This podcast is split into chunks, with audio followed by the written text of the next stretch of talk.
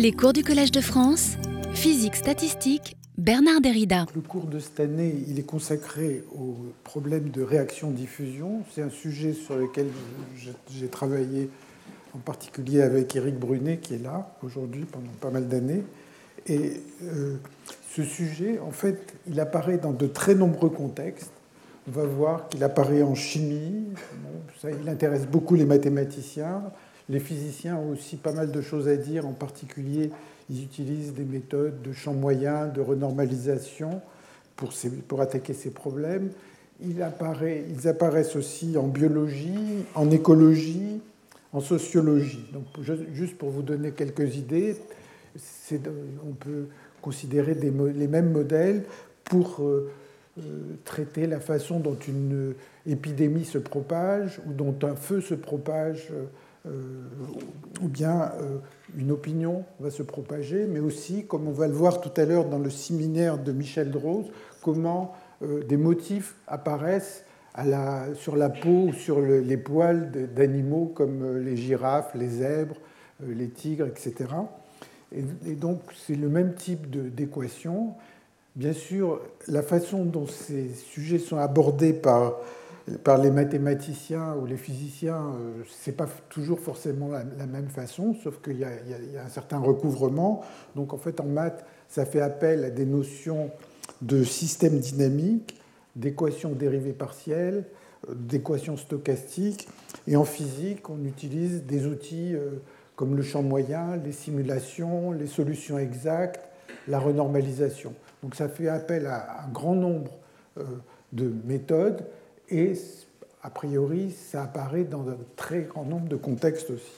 Euh, alors, euh, je vais commencer juste par quelques exemples très rapides. Et euh, les exemples, un premier exemple, c'est un exemple de chimie. Donc, quelques exemples. Typiquement, en chimie, on considère des réactions chimiques de la forme. Alors, je ne vais pas écrire une équation précise. A plus B donne K Capri, C plus il peut y avoir plus, de produits à gauche et à droite, ça n'a pas beaucoup d'importance. Et ce qu'on apprend, ce que j'avais appris euh, dans mes études, c'est que quand on a une équation de ce type, on écrit une équation, euh, la loi d'action de masse, et la loi d'action de masse va me dire que la densité de particules A évolue au cours du temps. Ben, les A disparaissent, donc il y aura moins K, rho A, rho B, plus K', rho C, rho D. c'est ce qu'on appelle la loi de masse. Et euh, à vrai dire, hier, j'en parlais à mes enfants et ils me disaient que non, ça ne s'appelle pas comme ça, ça s'appelle la loi de Guldberg-Wage, qui a été découverte en 1867. En fait, c'est par deux Norvégiens. Alors, en fait, à ce stade-là, vous voyez qu'on représente le système par une espèce de densité moyenne. Alors peut-être que ça a à voir avec le fait que souvent dans les réactions chimiques, on, remue, mais on ne voit pas de fluctuation et il n'y a pas d'aspect spatial euh, dans, ce genre d'équation. Donc c'est une équation simplifiée, si vous voulez, et on va voir un peu comment interviennent l'aspect spatial et l'aspect fluctuation dans la suite. Alors un deuxième modèle, hein, donc c'est une équation de chimie euh, euh, standard. Un deuxième modèle, c'est des modèles d'écologie. Alors, un des modèles euh, les, plus euh, élémentaires, c'est le modèle de Lotka-Volterra.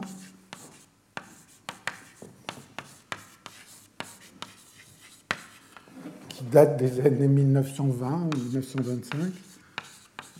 Euh, et ce, modèle, est censé décrire une population, enfin, une population formée de deux types d'espèces, des proies, donc il va y avoir N proies, et P prédateurs. Et là encore, on a une équation d'évolution qui ressemble beaucoup, enfin, qui, ressemble à celle-là. Euh, ici, bien sûr, je n'ai pas écrit toutes les densités, mais on pourrait écrire toutes les densités.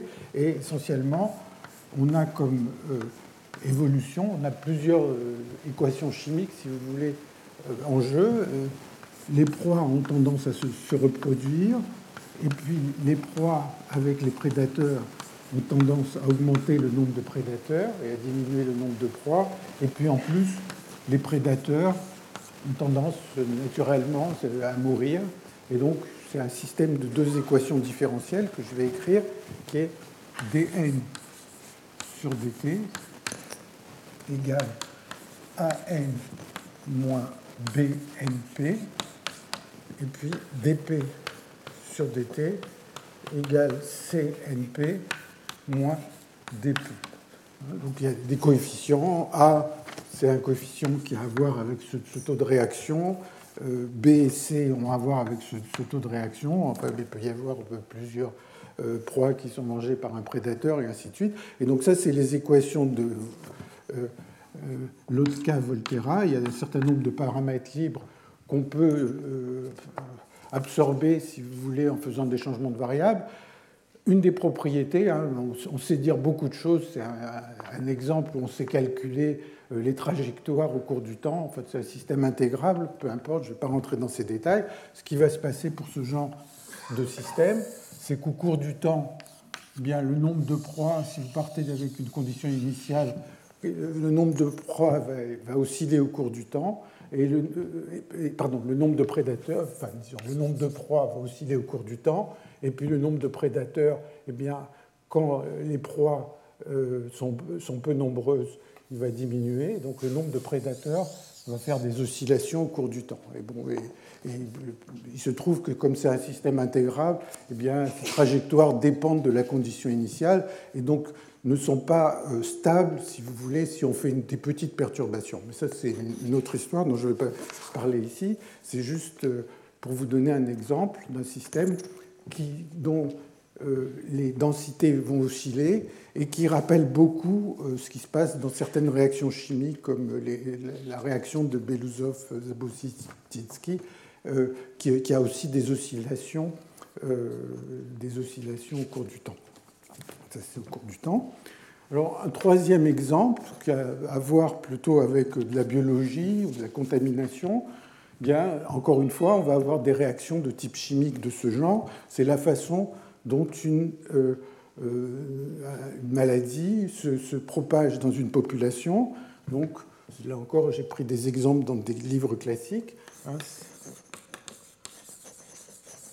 On va imaginer qu'on a une population qui est formée de trois types d'individus. Des individus qui sont susceptibles, c'est-à-dire qui sont sains, mais qui n'ont pas été infectés. Des individus qui sont infectés, et puis des individus qui sont guéris. je prends des notations d'un livre en anglais, donc euh, je les appelle euh, recovered, infectés et susceptibles. Et euh, les réactions, ça va être que S plus I va donner 2I. Hein. si vous avez un individu sain et un individu infecté avec un certain taux, tout le monde va être infecté. Et puis, euh, c'est une version optimiste. Quand on est infecté, on a une, il y a une réaction qui fait qu'on guérit. Hein. J'ai éliminé les situations euh, dramatiques. Et donc, on a des équations de ce type encore une fois, des équations du type loi d'action de masse. Donc, le nombre de seins diminue euh, à cause de l'infection, c'est la première réaction. Le nombre d'infectés augmente euh, moins gamma i, et puis EDR sur dt égale gamma. Donc tout ça, c'est. Alors on peut avoir euh, deux, espèces, deux, densités, trois densités, beaucoup de densités, et ainsi de suite. Et euh, disons, si je prends ce dernier exemple, on voit bien que une chose qui est totalement négligée dans cet exemple, c'est deux choses. En fait, il y a deux choses qui sont complètement négligées. La première, c'est l'aspect spatial. Donc, imaginez que initialement, si initialement mon infection démarre quelque part, donc ici, maintenant, c'est l'espace. Imaginez que essentiellement tout le monde est sain, sauf dans une petite région où il y a une infection qui commence. Hein, donc maintenant, euh, les S et les I vont dépendre euh, de l'espace. Et vous imaginez bien ce qui va se passer, c'est que si les, gens infectés euh, sont localisés quelque part, au cours du temps, ils vont se mettre à envahir. Et donc, on peut s'interroger sur la façon dont euh, le front, qui va apparaître ainsi, va se propager et comment l'infection va se propager euh, dans l'espace au cours du temps. Donc ça, c'est un aspect, l'aspect spatial, qui n'est pas présent dans ce genre d'équation. Donc il y a l'aspect spatial. Et puis, il y a l'aspect fluctuation.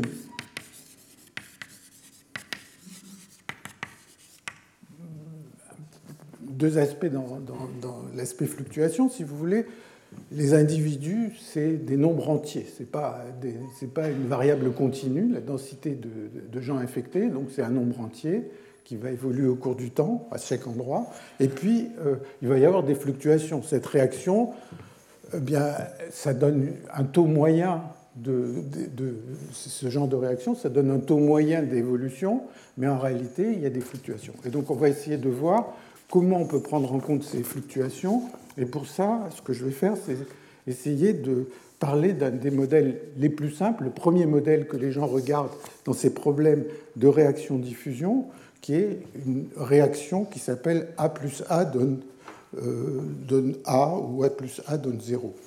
Le modèle le plus simple, c'est A plus A. Donc on a une seule espèce qui va donner soit 0,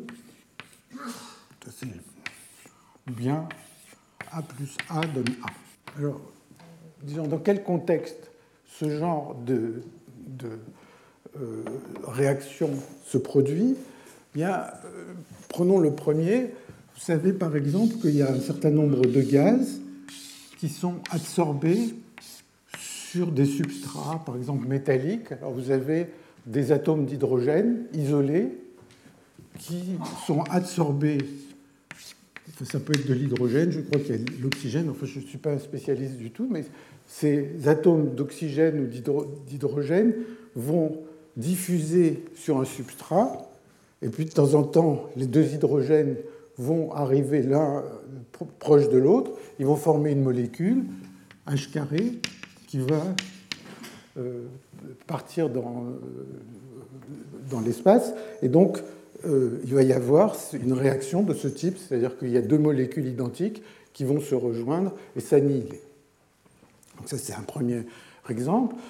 L'exemple A plus A donne A, en fait, on peut l'invoquer dans, un grand nombre de situations, des problèmes de coagulation ou de polymérisation, donc, vous savez que les polymères, c'est des longues molécules qui sont euh, diluées, qui sont en solution. Donc, imaginez que vous avez un certain volume avec un certain nombre de molécules comme ça, allongées, et puis ces molécules vont réagir.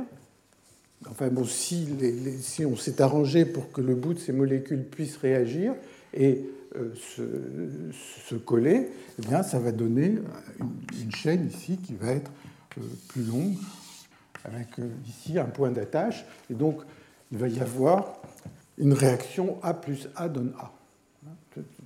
Le nombre de polymères va diminuer, il va s'accroître. Donc ça, c'est des problèmes de, de, polymérisation. J'en parlerai peut-être un peu plus plus tard. Un autre euh, contexte dans lequel peut apparaître euh, ce genre de réaction, c'est quand on s'intéresse aux généalogies. On reviendra aussi sur les généalogies. Vous imaginez que vous avez une certaine population à un certain instant T, et puis vous, vous, tournez vers le passé, et disons, vous avez tous vos individus qui se trouvent ici, hein, que je représente le long de cette droite, et puis maintenant, pour chacun, vous suivez par exemple un des gènes, ou vous suivez euh, par exemple le père ou la mère.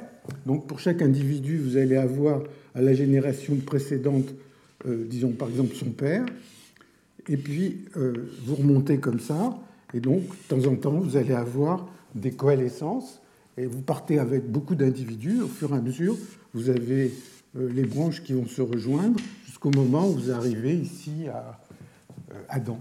Enfin, un ancêtre commun, un père commun à toute la population. Et si vous suivez la mère, vous arrivez à Lucie ou un ancêtre commun. Donc vous voyez que quand je me tourne vers le passé, j'ai bien cette réaction A plus A donne A. Alors, il y a d'autres réactions dont on parlera aussi euh, brièvement. Je vais en parler, enfin, certaines, j'en parlerai de manière plus précise un peu plus tard.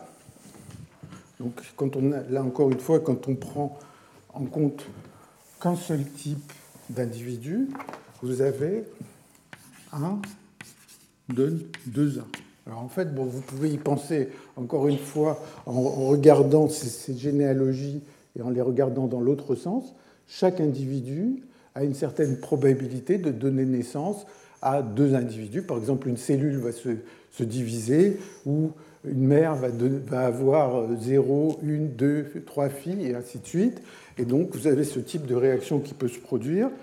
Euh, de la même façon, tout à l'heure, on parlait de contamination. Vous avez une contamination, euh, un individu contaminé qui va donner naissance à plusieurs euh, individus contaminés. Donc ça apparaît dans des contaminations et ça va apparaître dans un problème dont on va parler un peu plus en détail à un certain moment, qui est le mouvement brownien branchant. Alors un quatrième exemple dont je vais parler brièvement tout à l'heure, qui est un exemple un tout petit peu plus, euh, avec un tout petit peu plus de structure, mais aussi qui est un des exemples les plus simples de ces problèmes de réaction-diffusion, c'est la réaction A plus B donne rien du tout.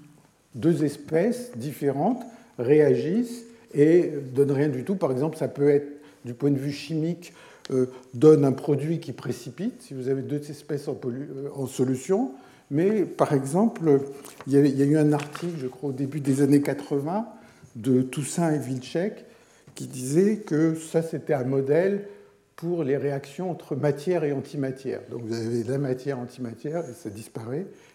Donc ils ont invoqué ce genre de modèle. Et comme ce modèle a des propriétés un peu intéressantes, ben, ça les a conduits à l'étudier. Il y a eu pas mal de travaux, à la fois mathématiques et de physiciens, sur ce genre de problème. Et j'en dirai quelques mots tout à l'heure. Alors, je vais euh, prendre celui-là.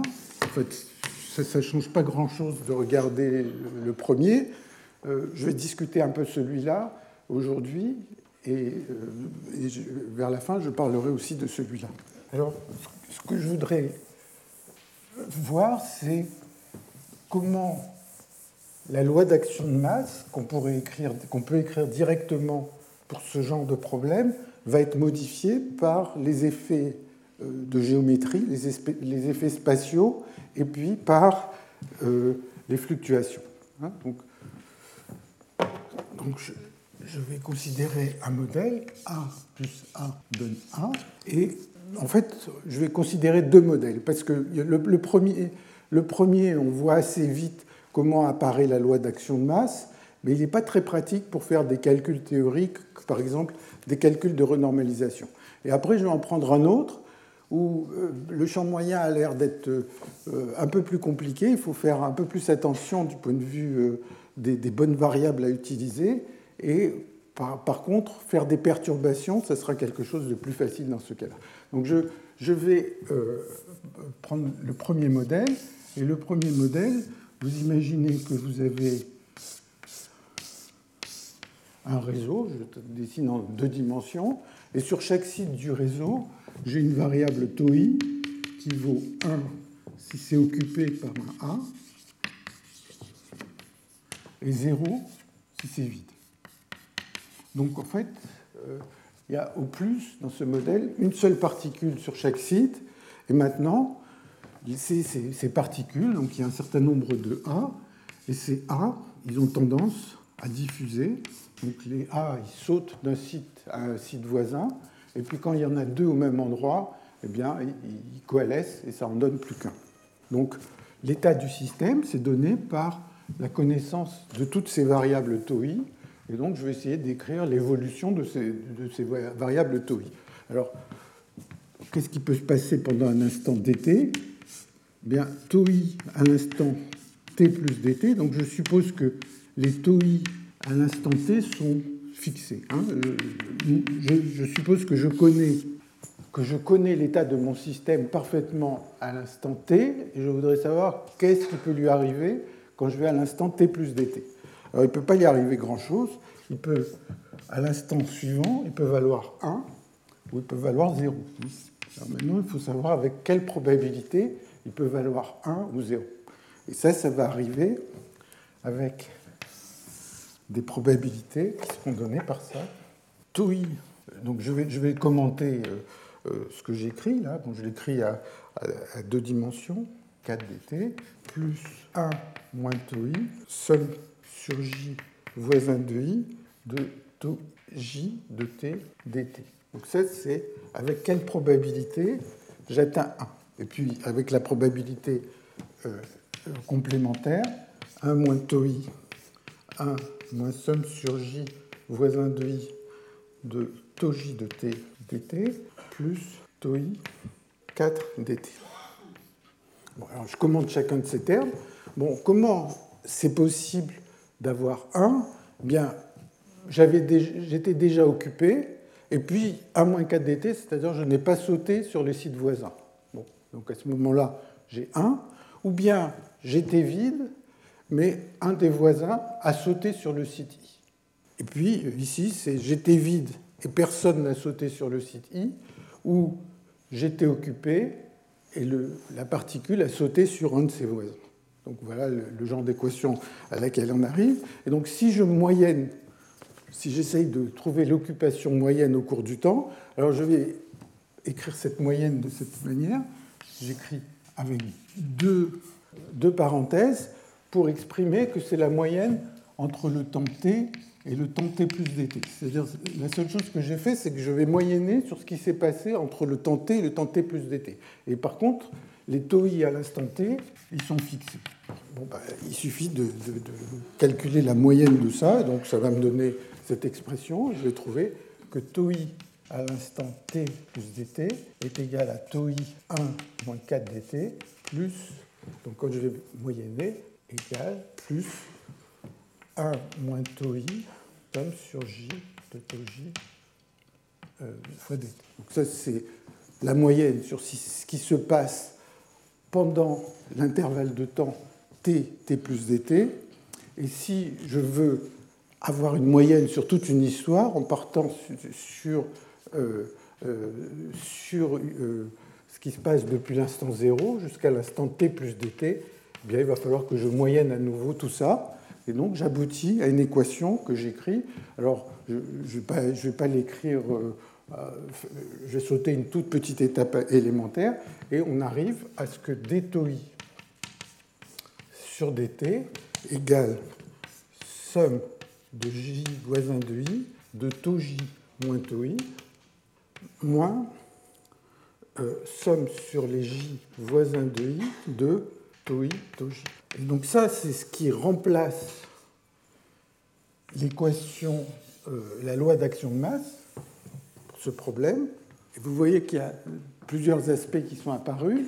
D'abord, il apparaît euh, un, aspect spatial, c'est-à-dire que ce qui se passe au point I va, ressentir ce qui se passe au point J. Et puis, ici, il apparaît euh, des corrélations. Les corrélations entre l'occupation au site I et le site J. Bon, alors, ces corrélations, c'est ça vraiment la, grande difficulté du problème, c'est ces corrélations qui font que c'est un exemple de ce qu'on appelle les problèmes à n corps. C'est-à-dire, je voudrais calculer euh, l'occupation moyenne d'un site et j'ai besoin de connaître l'occupation, la corrélation, la façon dont le site I et le site J sont corrélés. Et si j'essaye, ce que je ne vais pas faire ici, d'écrire une équation pour la fonction de corrélation entre ce qui se passe au site I et au site J, je vais tomber sur une corrélation plus compliquée et je vais avoir comme ça une espèce de euh, prolifération de corrélations à calculer et je ne vais pas m'en sortir. Donc ça, c'est une équation qui est exacte pour le modèle en question. Hein, donc ces particules qui diffusent, là j'ai mis à deux dimensions, si on le faisait en dimension quelconque, euh, c'est exactement le même calcul. Elles diffusent et quand deux particules arrivent au même endroit, elles coalescent. Ça, c'est une équation exacte. Alors qu'est-ce qu'on peut faire avec cette équation exacte? Eh bien, on utilise les, ce qu'essayent de faire euh, les physiciens, quand ils ont un problème difficile, ils essayent de faire des approximations. Et donc, l'approximation la plus simple qu'on peut faire, c'est une approximation de champ moyen.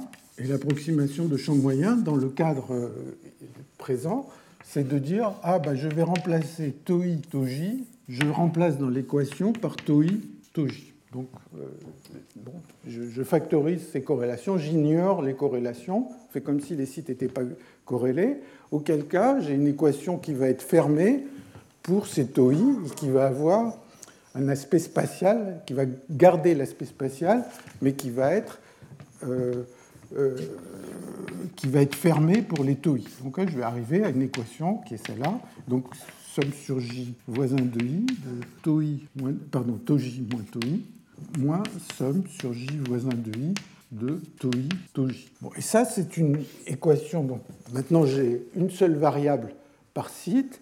Et si je suppose que les occupations varient lentement dans l'espace, alors je vais arriver à ce qu'on appelle une équation dérivée partielle. Donc si je remplace oui, je dis que c'est une certaine densité au point x, bien je vais arriver à d rho sur dt égale Laplacien de rho moins rho carré. Et donc ça, c'est une équation aux dérivées partielles, une équation EDP aux dérivées partielles. Et donc il y a tout un champ de mathématiques qui étudie les problèmes de réaction-diffusion, mais dont le point de départ est ces équations, ce type d'équation. Là, je l'ai écrite dans le cas A plus A donne rien, mais on peut écrire le même genre d'équation pour beaucoup de réactions qu'on a vues. Et donc, il y a toute une étude, enfin, il y a des grands experts en France, et on va en entendre certains, euh, qui sont des spécialistes de cette équation, de ce type d'équation, EDP, c'est-à-dire euh, il y a une partie spatiale, et puis il y a un terme non linéaire qui est ici. Alors, cette équation, vous voyez qu'elle ressemble beaucoup à la loi d'action de masse. En particulier, si je suppose initialement une condition initiale, si je suppose que ρ de x, donc c'est un ρ de x et de t, si je suppose que le ρ de x et de t de 0, c'est un nombre, ρ0, il ne dépend pas de x. Donc si je pars d'une condition initiale, bon, bah, ce genre d'équation va laisser cette invariance par translation, et je vais trouver des ρ que ρ de x et de t va être juste un ρ de t, et ce ρ de t il va évoluer selon ρ de t sur dt égale moins ρ carré. Hein, parce que si il n'y a pas de dépendance spatiale, le terme laplacien disparaît, et donc on trouve la loi d'action de masse. Donc vous voyez que la loi de l'action de masse qu'on avait au départ, hein, si j'ai A plus A donne A, eh bien d on a envie de dire que d sur dt c'est moins ρ carré. Donc cette loi d'action de masse, elle apparaît en supposant, mais on peut toujours le faire si on, est intéressé par cette situation, une situation uniforme, c'est-à-dire pas de dépendance spatiale, mais surtout si on néglige les corrélations. C'est-à-dire on a ici remplacé ces corrélations par, on les a factorisées. Alors maintenant, on peut se dire, est-ce que c'est juste ou pas? Et bien sûr, les physiciens, ils raffolent des cas où justement le champ moyen n'est pas valable. Donc dans le cas présent, il y a eu des travaux euh, nombreux par euh, beaucoup de physiciens et par des mathématiciens. Donc ce que je vais vous dire, c'est quelque chose qui a, été, qui a été prouvé, en particulier, en particulier par Bramson et Griffith en 1980. il y a beaucoup de travaux mathématiques. Donc Bramson, c'est un nom qui va souvent revenir dans, dans ces cours, parce que c'est quelqu'un qui a fait de, nombreuses contributions mathématiques à ce genre de, de sujet. Et donc en 1980, ils ont montré que cette équation, en fait, nous dit la vérité simplement si la dimension de l'espace est plus grande que 2. Hein, donc, une des propriétés, évidemment, quand vous avez une équation de ce genre, c'est très facile de l'intégrer et vous allez trouver que ρ est égal à ρ0, ρ à l'instant 0, ρ à l'instant t est égal à ρ0 divisé par 1 plus ρ de 0 fois t. Et puis si vous aviez un, un coefficient ici, je pense que le, le, coefficient apparaîtrait là. Donc, ce que prédit la loi d'action de masse, c'est que ρ de t va décroître en 1 sur t au temps long. Hein. Quand le temps devient très long, vous avez quelque chose qui décroît en 1 sur t, et donc ils arrivent, à le, prouver quand la dimension est plus grande que 2, mais quand la dimension est égale à 2 ou quand la dimension est égale à 1, eh bien ici, ils vont prouver que ça décroît moins vite, log t sur t, et en dimension 1, ça décroît en 1 sur racine de t. donc je ne vais pas rentrer dans les preuves qui sont intéressantes mais qui sont du domaine mathématique, mais je vais vous donner argument qu'on donne toujours pour ce type de problème, un argument simple qui permet de comprendre pourquoi euh, on a des comportements différents. Et l'argument est suffisamment simple il va réapparaître euh, tout à l'heure dans un autre contexte, c'est de dire, voilà, j'ai mes particules qui sont, quand elles se rencontrent, elles réagissent et ça va diminuer le nombre de particules.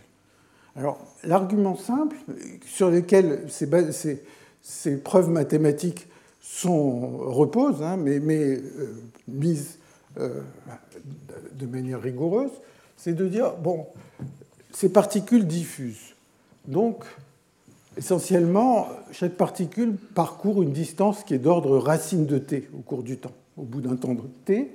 Et donc, essentiellement, c'est comme si tout mon espace, je pouvais le découper en régions d'ordre de taille racine de t. Donc, supposons que je découpe mon espace en régions de, taille racine de t et que ces régions, finalement, euh, se voient pas les unes les autres. Donc il y a une région d'ordre racine de t. Et bon, peut-être on peut prendre mille fois racine de t, si vous voulez, pour être sûr que ce qui se passe dans cette région euh, interfère très peu avec ce qui se passe dans la région à côté. Hein. Si typiquement les particules font une distance racine de t au cours du temps, hein, puisque c'est de la diffusion, eh bien, euh, les chances que des, régions de taille 1000 racines de t beaucoup de corrélation avec des, régions voisines sont faibles. Alors maintenant, ben, une fois que vous avez dit ça, c'est presque fini, parce que vous vous dites, dans une région de ce genre, quel est le volume de, cette région? C'est racine de t puissance la dimension de l'espace. Et ce qui va se passer, donc, euh, c'est que... Euh, attendez, oui, c'est ça. Et donc, qu'est-ce qui va se passer? C'est que si toutes les réactions ont lieu, supposons que à l'intérieur de chacune de ces régions, toutes les réactions possibles ont eu lieu, et donc, au bout du compte, il y aurait au maximum, enfin, il y aura au minimum une seule particule dans cette région, puisque si tous les A plus A se sont produits, ben, quand il n'y aura plus qu'une seule particule, elle ne réagira pas. Donc, si vous dites que la densité va être une particule dans une région de ce genre divisé par le volume, eh bien vous allez trouver 1 sur t puissance d sur 2. Hein, puisque... Et donc, vous voyez que la, possibilité qu'on ait 1 sur racine de t en dimension 1 est tout à fait possible. Quand on fait ce genre d'argument, ce qui va se passer, c'est que si on est.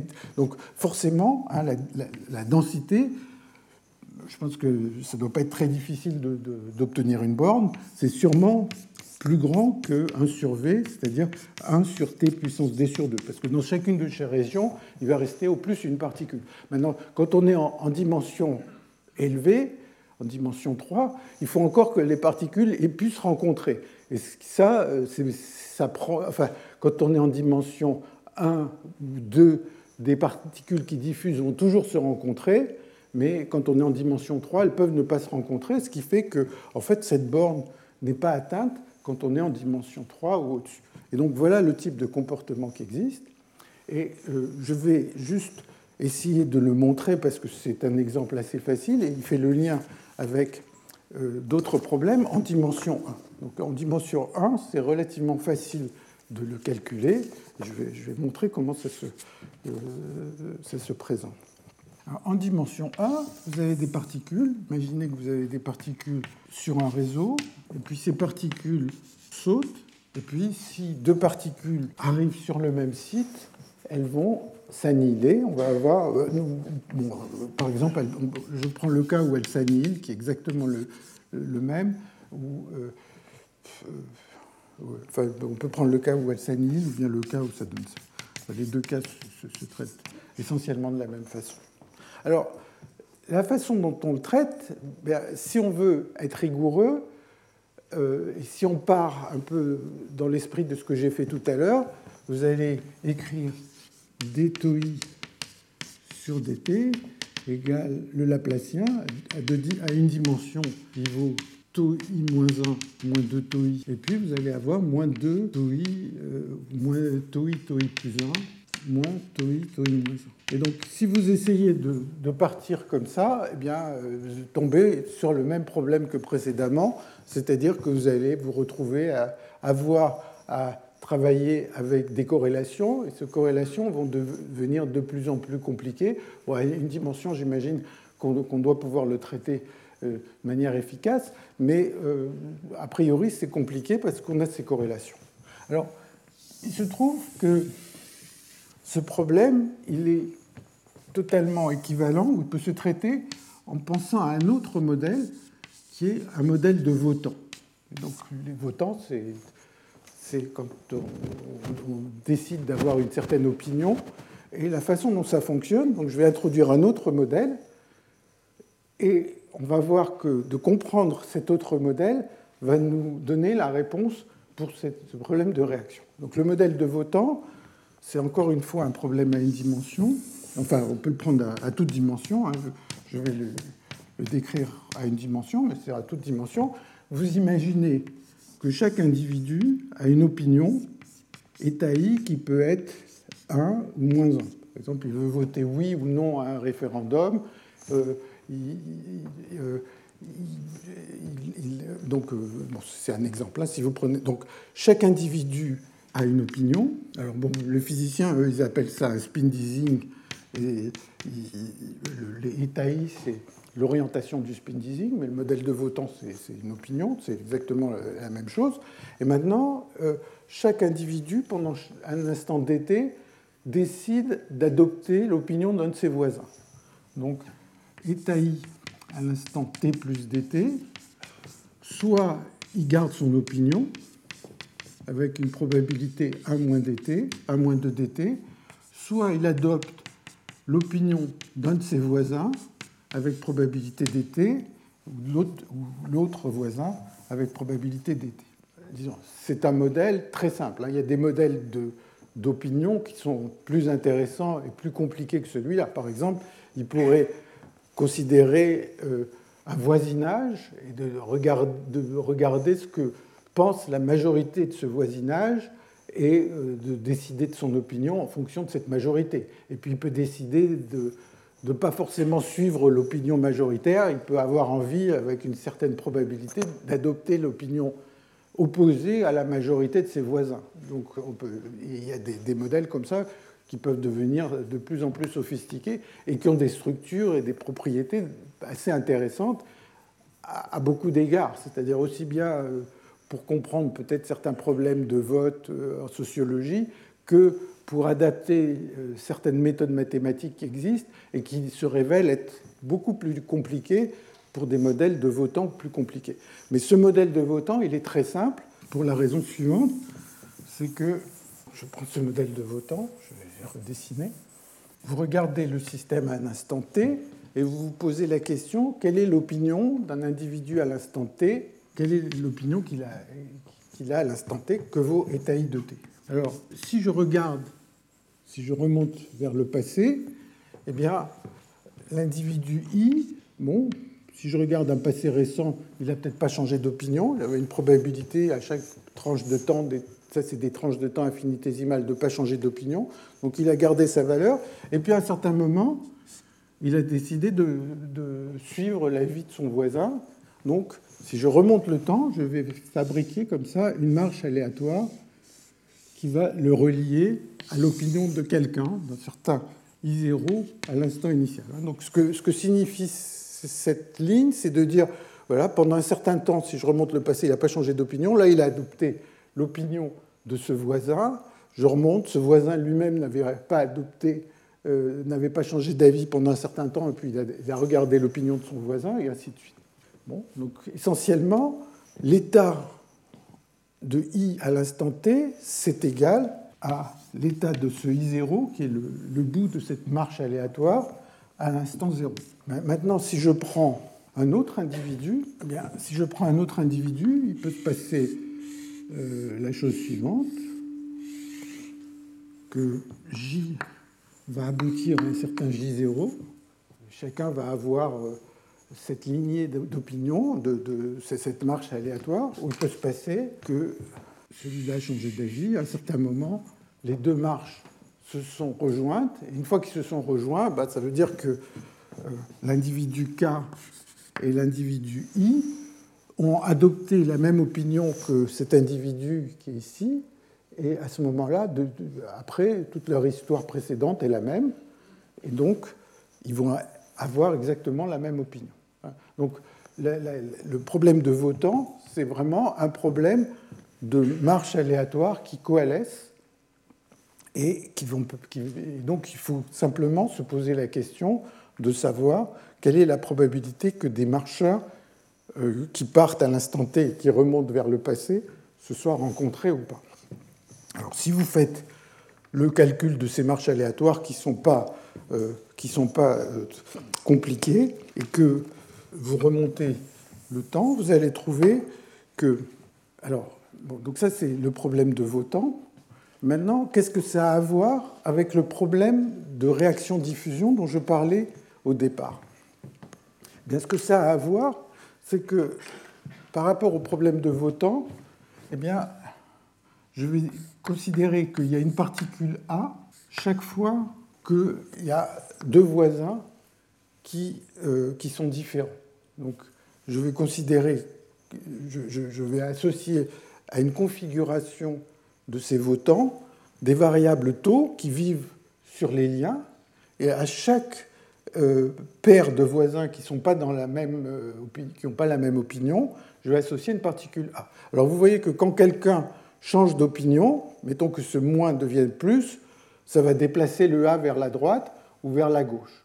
Et si une petite région de moins disparaît, parce que bon, bah, les A ils bougent, ils diffusent, si deux A viennent en contact l'un avec l'autre, eh c'est que l'opinion moins qui était dans cette région aura disparu et donc, ça veut dire qu'il y a une annihilation et, ça, va, ces A ne vont pas renaître de rien dans ce genre de modèle. Donc, comprendre ce modèle de votant, c'est pareil que comprendre ce problème de A plus A donne A. Et quand on essaye de faire le lien, c'est quelque chose d'assez élémentaire, on voit que, donc si je, dis que cette variable-là, c'est tau qui vaut 1 ou 0, eh bien, Qu'est-ce qui fait qu'il euh, y ait une particule A à l'instant t à cet endroit-là? Eh Bien, il faut que la marche qui parte du voisin qui est à gauche et du voisin qui est à droite ne se soient jamais rencontrés. S'ils se sont rencontrés, ils auront la même opinion. Donc, pour avoir un A à, tel, à un endroit donné, il faut que les marcheurs, ces marcheurs qui, partent de deux sites voisins, des deux sites qui entourent A, ne se soient pas rencontrés. Donc ça, c'est un petit calcul de deux marches aléatoires se rencontrent ou ne se rencontrent pas, et euh, je donne le, résultat. Vous allez trouver dans le cas où A plus A donne 0, vous allez trouver que tau i, c'est égal, c'est juste un petit calcul de marcheur aléatoire, 1 sur 4 pi, intégrale de 0 à 2 pi, de e puissance 2 cos θ moins 1, 1 plus cos θ dθ. Donc ça, c'est juste un calcul de marche aléatoire que je ne vais pas faire en détail, qui, est assez standard. Quelle est la probabilité que deux marcheurs qui partent à une distance 1 et qui évoluent de cette manière ne se soient jamais rencontrés ne se soient pas rencontrés jusqu'au temps t. Et quand. Pardon, j'ai oublié ici le temps, temps qui apparaît. Et maintenant, bon, bah, il suffit de calculer pour les temps longs ce que ça donne, et ça va donner que c'est 1 sur racine de 2pi. Donc, au moins dans le cas à une dimension, on a ce modèle A plus A donne vide, et qui donne une décroissance en 1 sur racine de t. Alors en fait, ce modèle n'est pas forcément. Alors, euh, bon. Euh, ce enfin, je vais parler dans, quelques minutes d'un autre modèle de A plus A donne A, mais euh, en fait, il y a beaucoup de structures dans ce problème. C'est-à-dire, donc, hein, j'oublie ce, modèle de Votan qui est, très utile parce que c'est lui qui permet de faire des calculs qui aboutissent, mais si je me pose la question de ce qui se passe pour ces particules qui donnent A plus A donne A ou A plus A donne 0. Prenons par exemple le cas de A plus A donne 0. Hein. Donc, à un certain instant, vous avez des particules dans le système, un instant t. J'imagine un temps long. Maintenant, si je regarde un autre temps plus tard, bah, il y aura eu des annihilations donc il y aura moins de particules, mais je peux me poser la question à quoi ressemble, par exemple, la distribution des distances entre ces particules? Quelle est la probabilité P 2 L Probabilité d'observer une certaine distance entre ces particules à un instant donné?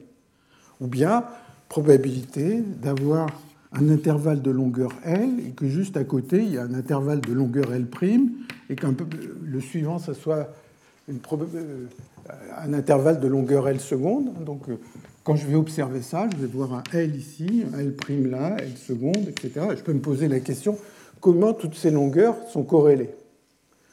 Bien, ce qui va se passer, c'est que si je regarde le système à un temps plus, plus long, c'est-à-dire si au lieu de regarder P de L, je prends P de L sur racine de t et P de L, L, L sur racine de t de L' sur racine de t, L seconde sur racine de t, si je rescale, si je fais un changement d'échelle sur ces longueurs qui est juste d'ordre racine de t, eh bien toutes ces distributions vont être les mêmes. C'est-à-dire le système est totalement invariant d'échelle. C'est exactement ce à quoi on pense quand on fait de la renormalisation. Ce n'est pas uniquement qu'une densité décroît avec un exposant, c'est qu'il y a des fonctions universelles qui apparaissent qui sont la distribution de ces tailles de domaine. Et il se trouve que la distribution de ces tailles de domaine, elle ressemble beaucoup aux distributions des distances entre valeurs propres des matrices aléatoires. Alors, j'ai parlé de ce modèle sur le réseau où il y avait une seule particule par site. Et maintenant, je vais parler d'un autre modèle qui, euh, décrit cette réaction A plus A donne A, mais où il peut y avoir beaucoup de particules sur chaque site. Et on va voir que ça va conduire à une théorie continue qui va être exacte. Cette théorie, qui, est, en fait celle sur laquelle ces calculs de renormalisation sont, euh, reposent. Alors, le deuxième modèle pas plus compliqué que le premier. On va imaginer que sur chaque site, I, Maintenant, il y a un nombre quelconque de particules. Et puis, ces particules sautent. Chaque particule peut sauter euh, euh, vers, un de ses voisins. Et en plus, quand j'ai deux particules au même euh, site, elles ont une certaine probabilité de réagir. Donc, je vais dire ça avec des, des équations. Je vais dire quel est le nombre de particules à l'instant t plus dt. Disons, si je prends un intervalle de temps très court, il n'y a pas grand-chose qui peut se passer. Soit il y a eu une particule qui a bougé sur mon réseau, qui a sauté d'un site à l'autre, soit il y a eu une paire qui a réagi. Donc en fait, quand je m'intéresse au nombre de particules au site i à l'instant t, t plus dt, soit c'est le même qu'à l'instant t, soit il y en a une de plus, parce qu'il y en a une euh, qui arrivait d'à côté, euh, soit, euh, donc il y en a une de plus, soit il y en a une de moins. une de moins, c'est une particule qui, est, est sortie, ou une particule, une réaction qui a fait que deux particules sont devenues une. Hein. donc c'est A plus A donne. Et donc, on va écrire avec quelle probabilité chacune de, ces situations se produit Bon, bah, la première, c'est que j'avais déjà un nombre de particules ni sur le site I, que chacune de ces particules, aucune des particules présentes en I euh, n'est sautée. Hein. donc chacune a une probabilité Z dt de sortir. Z, c'est le nombre de voisins sur le réseau. Z, c'est le nombre de voisins. Donc ça, c'est aucune particule n'est sortie, aucune particule n'est entrée, moins euh, ni, ni moins 1 dt. Donc ça, c'est la situation où il n'y a pas eu de réaction et il y a moins somme sur J de NJ. Je vois que j'ai fait des, petites bêtises sur mon, sur. Donc il n'y a aucune des particules qui étaient sur un des sites voisins n'est rentrée. D'accord? Donc ça, ça, euh, non, non, pardon, justement, je n'ai pas fait d'erreur. C'est-à-dire que euh, s'il si, y avait un certain nombre de particules, pour que le nombre n'ait pas varié, il a fallu que les particules qui étaient en I n'aient pas sauté, il a fallu qu'il n'y ait pas eu de réaction, et il a fallu qu'il n'y ait aucune particule qui soit arrivée de l'extérieur. Puis maintenant, comment est-ce possible que ça ait augmenté? La seule façon d'augmenter, c'est qu'une particule soit arrivée de l'extérieur. C'est une probabilité dt fois le nombre de particules qui sont sur tous les sites voisins. Et comment est-ce possible d'avoir diminué? Ben, Il y a deux effets possibles. Une particule au site I a sauté sur un site voisin, ou bien il y a eu une réaction. Donc il y a ce Z ni dt plus alpha ni, ni-1 sur 2 dt. Donc ça, c'est tout, toutes les situations qui peuvent se produire pendant un instant d'été, parce que le dt est tellement court que maximum il arrive, une, il arrive euh, une seule, un seul événement.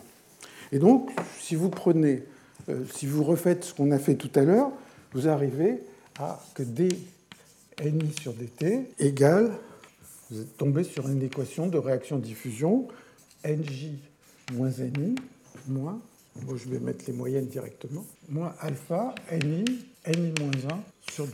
Et donc ça, c'est une équation, comme tout à l'heure, qui est exacte. Hein. Je ne fais aucune approximation, mais à nouveau, je me retrouve à avoir à dire des choses sur valeur moyenne de ni carré. Si je veux ni carré, ça va me faire apparaître des ni, nj, ainsi de suite. Et donc, je vais me retrouver, comme tout à l'heure, dans une situation où il faut calculer des corrélations. Alors, d'une certaine manière, ce modèle, si on veut faire froidement le champ moyen, il est pire que tout à l'heure. Parce que si je dis je néglige les corrélations, je remplace ni carré par ni moyen carré, et si je, donc si je fais le champ moyen, eh bien, euh, je, vais euh, euh, si, je fais une théorie de champ moyen et que je prends quelque chose d'uniforme, je fais les Ni égale ρ, je vais avoir dρ sur dt égale moins ρ2 moins ρ sur 2 avec le alpha. Et donc, en fait, ça ne va même pas me dire que ρ tend vers 0 quand, quand tu es dans vers l'infini. Je, vais tomber que, que euh, vous voyez que je vais, arriver à ρ égale 1. Je ne vais même pas trouver la décroissance pour les temps longs. Donc, pour ce modèle, d'une certaine manière, le champ moyen, il n'est pas du tout adapté, mais il y a une façon de voir le modèle qui va consister à euh, remplacer ce problème par, des variables, par une variable continue sans faire aucune approximation et un problème euh, bruité euh, avec une équation continue. Donc c'est ça que je vais, je vais essayer de, montrer. Et, pour le, en fait, ça va nous faire apparaître à la fois les équations EDP et aussi l'effet des fluctuations. Donc en fait, ce calcul que je vais faire, il a une certaine importance parce que beaucoup, c'est la façon, c'est une des façons principales de, introduire les corrélations, les fluctuations pardon, dans ce genre de problème. Donc pour le montrer, je vais prendre, juste pour simplifier un tout petit peu les notations, mais en fait c'est vraiment la même chose, c'est je vais prendre un problème avec un seul site. Un seul site. Et donc, à ce stade-là, il n'y a plus de, saut entre les sites. J'ai un seul site et il y a n particules sur ce site. Et donc, il y a la réaction A plus A donne A, avec un certain taux alpha. Et donc, la probabilité d'avoir n particules à l'instant t va évoluer sous la forme alpha n n plus 1 sur 2 Pn plus 1. Hein, si je veux avoir n particules à l'instant t, peut-être j'en avais n plus 1, n plus 1 à l'instant précédent, et puis il y a eu une réaction. Et puis ce qui fait diminuer cette probabilité, c'est justement ce terme de réaction n, n-1 sur 2 P2n. Donc voilà, c'est ce qu'on appelle l'équation maîtresse euh, euh, de ce problème. Alors, la façon d'y penser, pour arriver à des variables continues de manière exacte, c'est de se dire, je vais décomposer ce P de n sur certaines distributions qui sont particulières, qui sont des distributions de Poisson. Donc une distribution de Poisson, c'est e puissance lambda, lambda puissance n sur n factoriel. Ça, c'est une probabilité, disons, Qn, qui dépend d'un paramètre lambda, et ça, c'est ce qu'on appelle la distribution de Poisson. Alors, je pourrais avoir une distribution de Poisson pour les P de n et voir ce qui se passe, ou ce que je pourrais faire, c'est même une superposition de, distribution de Poisson. Par exemple, je pourrais dire, je prends lambda 1 et puis lambda 2, je prends un tiers de, la première, deux tiers de la deuxième, et ça, ça me donne aussi une certaine distribution. Donc je suis en train de parler d'une superposition de distribution de Poisson.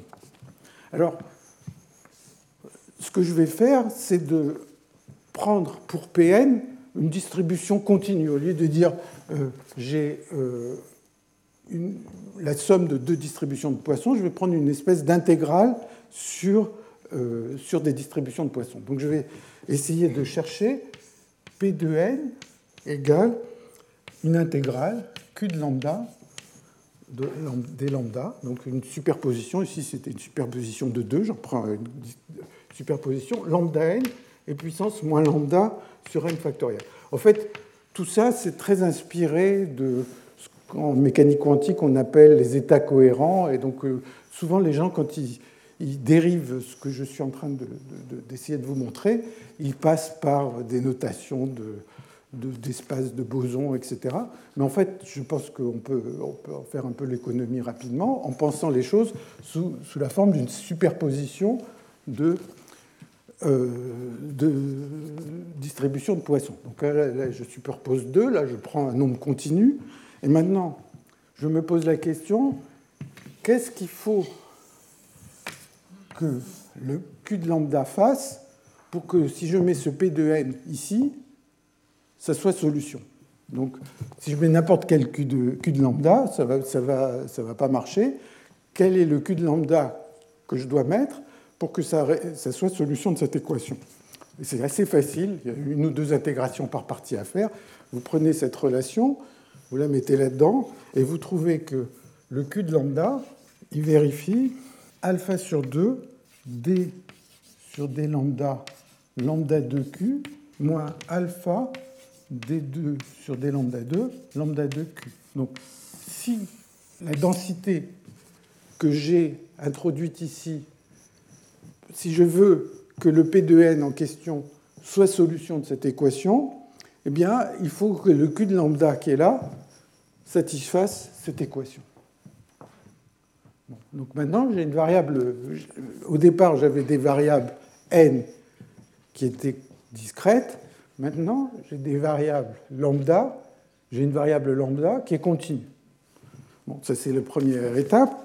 Et ça, alors, si, certains étaient là il y a, quelques années, euh, en fait, on avait parlé d'équation de Langevin, et ça, c'est ce qu'on appelle une équation de Fokker-Planck associée à une équation de Langevin. Donc je vais écrire l'équation de Langevin dont il s'agit.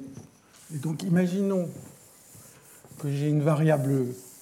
Alors peut-être juste, je, fais un tout petit rappel sur les équations de, Langevin, qui, est. Euh, donc c'est un tout petit rappel. Supposons que j'ai une variable dx sur dt qui évolue, ça c'est une équation de Langevin, euh, f de x plus un bruit, état de t, et que ce bruit état de t, il a un, aspect multiplicatif, c'est-à-dire que c'est de la forme g de x delta de t moins t. Alors, pour ceux qui s'en souviennent, ou ceux qui, jouent un peu avec ça de temps en temps, ils savent que quand il y a un bruit multiplicatif, il faut savoir quelle prescription on prend. Les physiciens préfèrent souvent euh, la, prescription de Stratanovic, il y a aussi la prescription de Ito que les mathématiciens utilisent. Et en fait, je vais écrire l'équation qui correspond à, la prescription de Ito ici, qui est, qui est, de dire que bah, la probabilité de Q de x évolue de cette manière, dq sur dx. Donc tout ça, c'est des calculs tout à fait standards. d de f de x, q de x. Donc si on a une équation bruitée avec un bruit multiplicatif, la probabilité de x évolue avec plus 1 demi de d2 sur dx2 g de x, euh, q de x. Donc ça, c'est pour la prescription de Ito, on a ça. Sinon, le, g, se balade un peu plus. C'est un, petit peu différent, mais ce n'est pas la peine de rentrer dans ces détails. Alors, si vous regardez, donc là, c'est une équation de Langevin avec un bruit, et vous avez la probabilité de, de, de x qui évolue selon cette équation. Alors, si vous regardez, vous voyez que on est vraiment dans une équation de Fokker-Planck, et donc le lambda qui se trouve ici, il évolue selon une équation de Langevin. Dt égale moins alpha sur 2 euh, lambda 2 plus un bruit, et ce bruit, il a une variance qui est moins alpha lambda carré. Donc, on est parti de cette équation pour P de n, la probabilité d'avoir n particules sur ce seul site, on a vu que si on suppose que ce P de n est une superposition de variables de Poisson, alors l'évolution de ce Q de lambda, le Q de lambda, il évolue d'une certaine manière. Est-ce qu'il est positif, négatif, j'en sais rien, mais il évolue selon cette équation. Et euh, disons, il pourrait, il pourrait avoir des parties négatives tout en gardant que le P de n est positif. On pourrait avoir une superposition euh, avec des, parties négatives. Et, maintenant, le Q évolue de cette manière. Et maintenant, si on se raccroche à ce qu'on sait sur les équations de Langevin et l'équation de Fokker-Planck euh, correspondante, on arrive à cette évolution. Et cette évolution, elle a quelque chose d'un peu bizarre, c'est que le bruit il a une variance négative. Mais bon, si on fait des calculs, peu importe, euh, fait, tous ces calculs de perturbation qui sont faits dans le cadre de la renormalisation, bah, ils font les calculs que la variance soit positive ou négative. Euh, en fait, il se trouve quand même que ça veut dire que la variance est négative, ça veut dire que le bruit est imaginaire. On peut se dire, mais dans tout ça, euh, rien n'est imaginaire. Mais comme à la fin, en moyenne sur le bruit, les moyennes, la, partie imaginaire de, lambda va disparaître, et donc il va ne rester que euh, des, quantités réelles. Donc ça, c'est une approche. Alors vous voyez qu'avec cette approche, on n'a fait aucune approximation, on a remplacé un problème discret par un problème continu, une variable continue, et qui a, un bruit gaussien. Bon, la seule chose, c'est que dans le calcul, bah, la variance du bruit est négative. Mais à part ça, euh, toutes, les méthodes de calcul peuvent être utilisées. Alors, si vous essayez, si vous essayez de, euh, généraliser ça, ça se généralise vraiment facilement. C'est-à-dire, tout à l'heure, on a vu que sur un site, on avait n donne n-1 avec une probabilité qui est alpha n, n-1 sur 2 dt. donc ça, c'est la réaction A plus A donne A. Mais maintenant, je, pourrais aussi vouloir que A donne 2A avec probabilité bêta. Donc, je voudrais rajouter A donne 2A avec probabilité bêta, donc N pourrait devenir N plus 1 à ce moment-là, avec une probabilité bêta N dt. Bon, ben, L'histoire va être exactement la même, c'est-à-dire on va, vous pouvez reprendre tout ce que j'ai dit, et puis ici, il va y avoir, cette chose-là va devenir bêta lambda moins alpha 2 sur 2 lambda 2, toutes ces choses. là Et ici, ça va valoir 2 bêta moins alpha lambda 2. C'est exactement la même chose. L'autre généralisation, c'est de dire, maintenant, je reviens au problème de départ, je ne m'intéresse pas uniquement à un seul site, je m'intéresse à tout un réseau, à deux, trois dimensions, comme je veux, et sur chaque site du réseau, j'ai un certain nombre de, de NI, et maintenant, je vais si, j'ai un certain nombre de, particules sur le site I, je vais refaire l'opération que j'ai fait tout à l'heure, c'est-à-dire que je vais dire P de N1, N2, etc., va être une superposition des lambda 1, des lambda 2, De lambda 1, lambda 2, etc., de euh, distribution de Poisson. Donc ça va être lambda 1 puissance n1, lambda 2 puissance n2, etc. Puis euh, lambda 1 et puissance n1 et puissance moins lambda 1 sur n1 factoriel, lambda 2, n2 et puissance moins lambda 2 sur n2 factoriel, et ainsi de suite. Hein. Donc je fais une superposition de distribution de Poisson. Je retourne les mêmes manivelles que j'ai fait à l'instant, et ce à quoi j'aboutis, c'est que les variables lambda sont des variables euh, euh, qui vont, avoir, qui vont euh, évoluer selon des équations de Langevin, d lambda i sur dt égale somme sur j de lambda j moins lambda i plus pardon, moins, moins alpha lambda i carré et puis plus un bruit eta i de t et le bruit de eta i de t ici c'est 2 je crois état, I, état J de T', ça va être exactement lambda I carré, euh, il y aura moins alpha lambda I carré, delta IJ, delta de T moins T'. Donc on va tomber, pour ces variables lambda, sur une équation avec un bruit gaussien, une EDP. Donc on s'il n'y avait pas de bruit, ça serait une EDP comme celle qu'on a vue précédemment. Bon, enfin, EDP sur un réseau, mais après on peut se placer dans des, cas où ça varie lentement avec l'espace.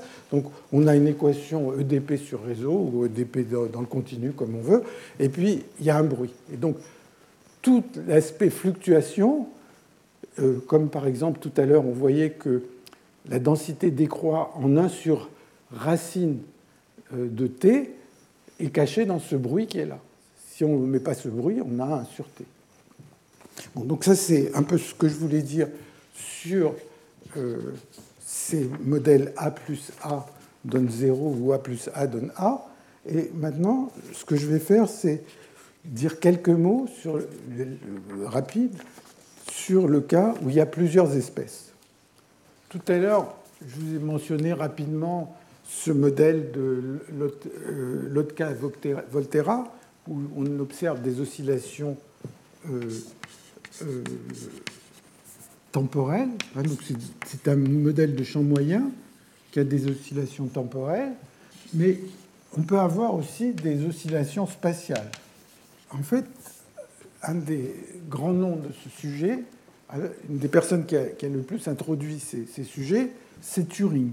Donc Alan Turing, c'est euh, fondateur, un des grands fondateurs de l'informatique moderne, et vous savez qu'il a aussi euh, il a cassé le, code Enigma des Allemands pendant la, Seconde Guerre mondiale. Et donc en 1952, donc tout à fait à la fin de sa vie, euh, il, a, il, a, introduit des modèles de réaction-diffusion qui sont essentiellement des, EDP, donc où il y a, disons, la, préoccupation dans ces questions de, bruit, c'est quelque chose d'une certaine manière plus moderne qui vient avec les questions de renormalisation et qui montre que le bruit a vraiment de l'importance.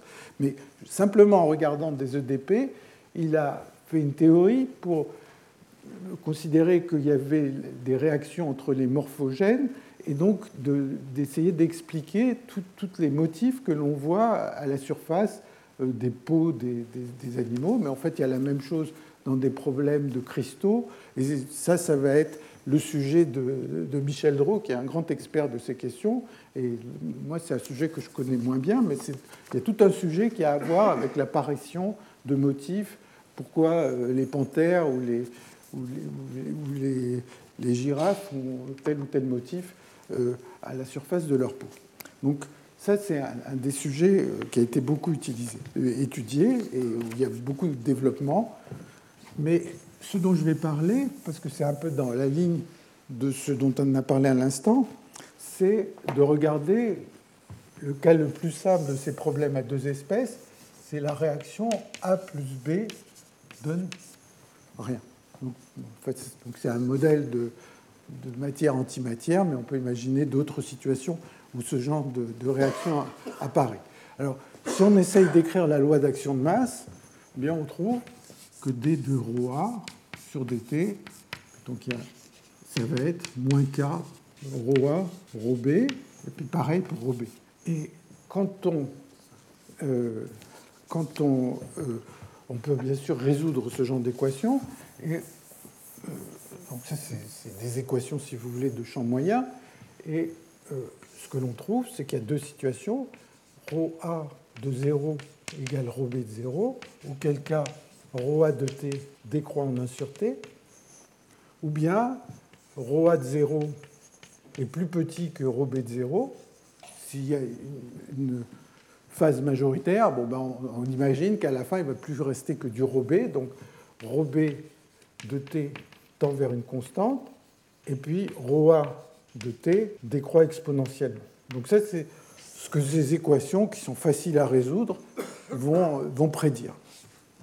Alors, à nouveau, ces, résultats ne sont pas corrects, et euh, revient Bramson avec Lebowitz, qui dans les années 80 démontrait ce qui se passait. Donc on fait une preuve mathématique en prenant ces conditions initiales. Et donc Bramson et Lebowitz, ils ont montré que tout ça c'est vrai si la dimension de l'espace est plus grande que 4. 4 quand même, c'est important de savoir ce qui se passe en dessous de la dimension 4. Et ce qu'ils trouvent, c'est que dans le premier cas, eh bien, ρA égale ρB décroît en 1 sur t puissance d sur 4. Et dans le deuxième cas, il trouve que si la dimension est plus petite que, que, 2, enfin plus petite ou égale à 2, alors il trouve que ça ne décroît pas exponentiellement, il trouve que ça décroît en 1 sur t log t quand la dimension vaut 2, et en e puissance moins racine de t quand la dimension vaut 1. Donc ça, c'est des preuves mathématiques. Alors, encore une fois, on peut reprendre euh, l'argument que euh, l'argument simple qui permet de comprendre ce d sur 4 euh, de manière assez simple. Donc le même argument, pratiquement le même argument que celui que j'avais fait tout à l'heure, et qui consiste à dire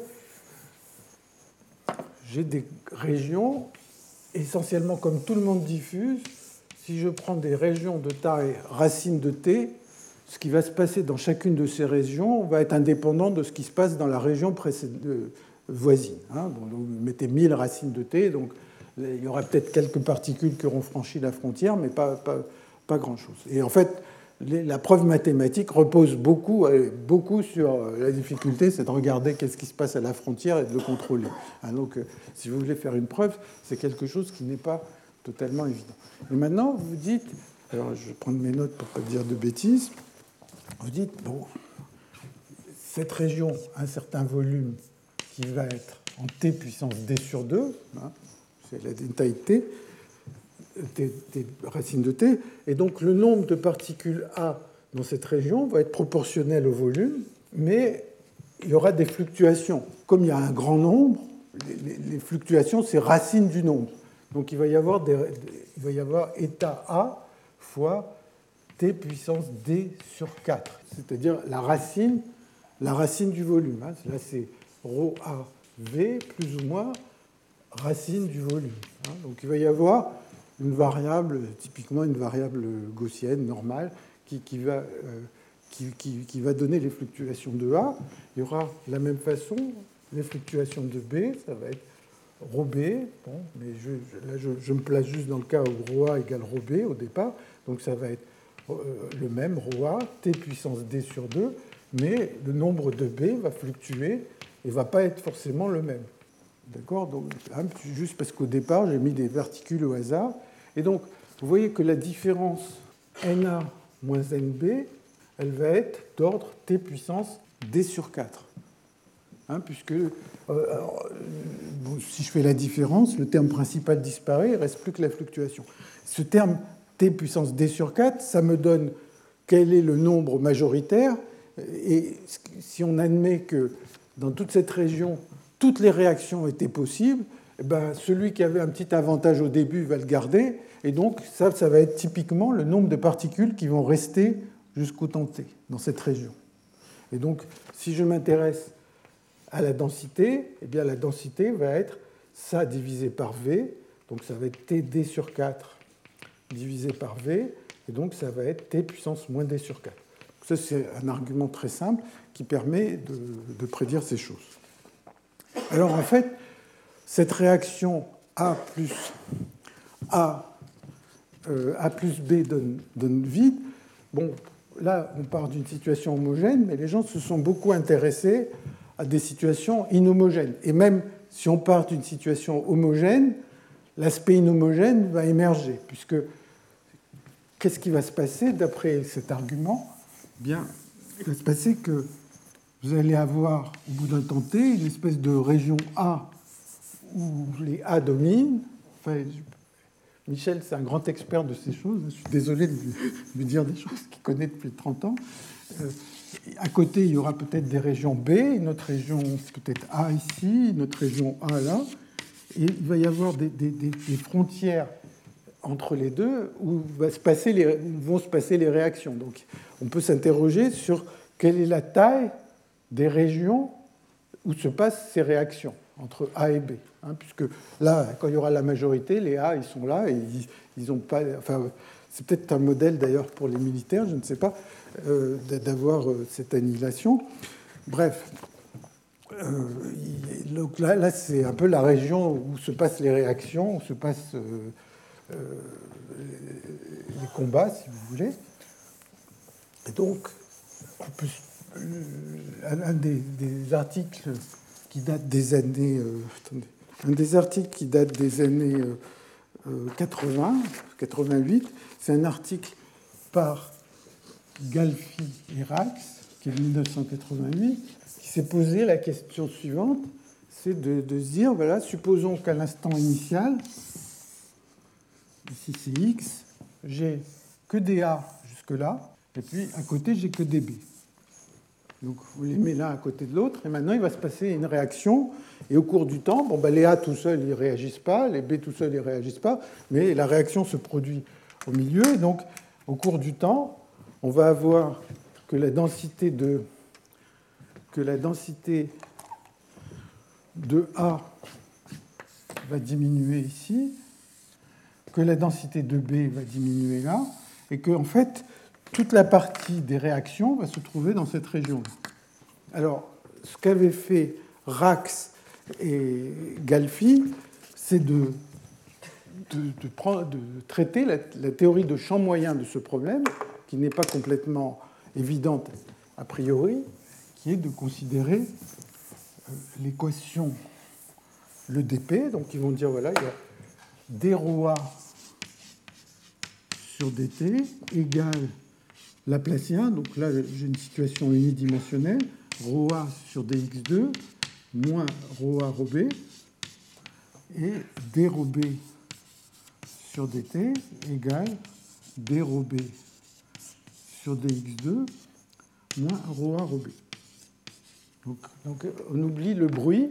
Hein, ça, c'est une équation, c'est des équations de champ moyen, mais c'est des équations EDP, il y a une partie spatiale qui intervient. Et donc, vous voyez facilement pour ce problème que ρA moins ρB est une quantité qui diffuse. Si je fais la différence, le terme de réaction disparaît, donc ρA moins ρB se met à diffuser, et ρA moins ρB va avoir la forme d'une fonction erreur, en fait, qui ressemble un peu à une fonction tangente hyperbolique. Alors je vais dessiner plutôt ρB moins ρA. ρB moins ρA, ça va avoir une tête comme ça, et typiquement, la région qui est là est d'ordre racine de t. Donc ça, c'est très facile. Et ce qu'ils ont fait, et bon, c'est un calcul, je vois que j'arrive au bout de, mon temps, donc qui n'est pas très difficile. Enfin, c'est pas très difficile. Ils l'ont fait, donc une fois qu'ils l'ont fait, c'est facile. Avant de le faire, c'est plus difficile. ils, ont, ils sont arrivés à calculer la taille de cette région où a lieu la réaction. Et ils ont trouvé une taille de cette région rouge qui augmente en t puissance 1 sixième. Pas totalement évident de réaliser que simplement à partir de ces équations, on est capable. Donc là, c'est un calcul. disons, je, vais, prendre deux minutes pour, pour essayer de, l'expliquer, qui est de montrer que cette, cette taille de région de réaction augmente en t puissance 1 sixième. Mais avant de vous montrer rapidement comment euh, ce calcul émerge, en fait, euh, dans des travaux que vous avez publiés il y a, pas mal d'années, vous avez euh, donc dans des travaux qu'ils ont publiés où ils ont vraiment fait les simulations à une dimension. Donc le, vrai problème, ce serait le problème avec le bruit. Ils sont arrivés à dire que ça devait augmenter à environ en, t puissance 0,3, qui est différente de 1 sixième, mais la différence provient du fait que le modèle qu'ils ont simulé, il, prend en compte les fluctuations, alors que ça, ça ne le fait pas. Alors, juste un mot pour expliquer comment euh, euh, Rax et Galfi ont, fait leurs calculs. Eh bien, ils, ont pris la différence ρA moins ρB. Ils sont partis de l'idée que dans cette, cette région de réaction, était sans doute plus petite, sans, forcément dire quel était l'exposant. Et donc, ils ont dit que finalement, pour cette, euh, ce roi moins robé, dans la, région dans la région où il y a les réactions, c'est quelque chose qui est de la forme racine de t fois x, x sur racine de t. Essentiellement, ils ont dit qu'ici, il suffisait de regarder la pente, et comme c'est quelque chose qui diffuse, eh bien, ça va être les distances divisées par racine de t. Donc, ils ont remplacé ρb moins ρa par euh, cx fois racine de t. Donc à ce moment-là, ils arrivent à une équation où il n'y a plus que ρa. Et donc ils arrivent à d de ρa sur dt égale d2 ρa sur dx2 moins ρa carré moins cx sur racine de t ρa. Et la seule étape suivante hein, que je vous laisse faire, si vous voulez, c'est de chercher dans la région centrale à quoi ressemble le Roa. Et ils ont pris une forme d'échelle qui est que Roa est de la forme 1 sur t puissance bêta g de x sur t puissance alpha. Donc, ils ont une équation juste pour Roa. Ils remettent Roa une forme d'échelle de cette forme et ils arrivent à une équation que vérifie g, qui est de la forme g seconde moins G carré plus GZ égale 0, G de Z, et euh, il trouve que les exposants alpha vaut un sixième et bêta vaut un tiers. Donc ça, permet, donc vous voyez, c'est un exemple simple où on arrive à partir de l'EDP à faire des prédictions sur le taux de réaction, la région de réaction. Je suis désolé, j'ai dépassé mon temps. Je vous remercie. Retrouvez tous les contenus du Collège de France sur www.colège-2-france.fr.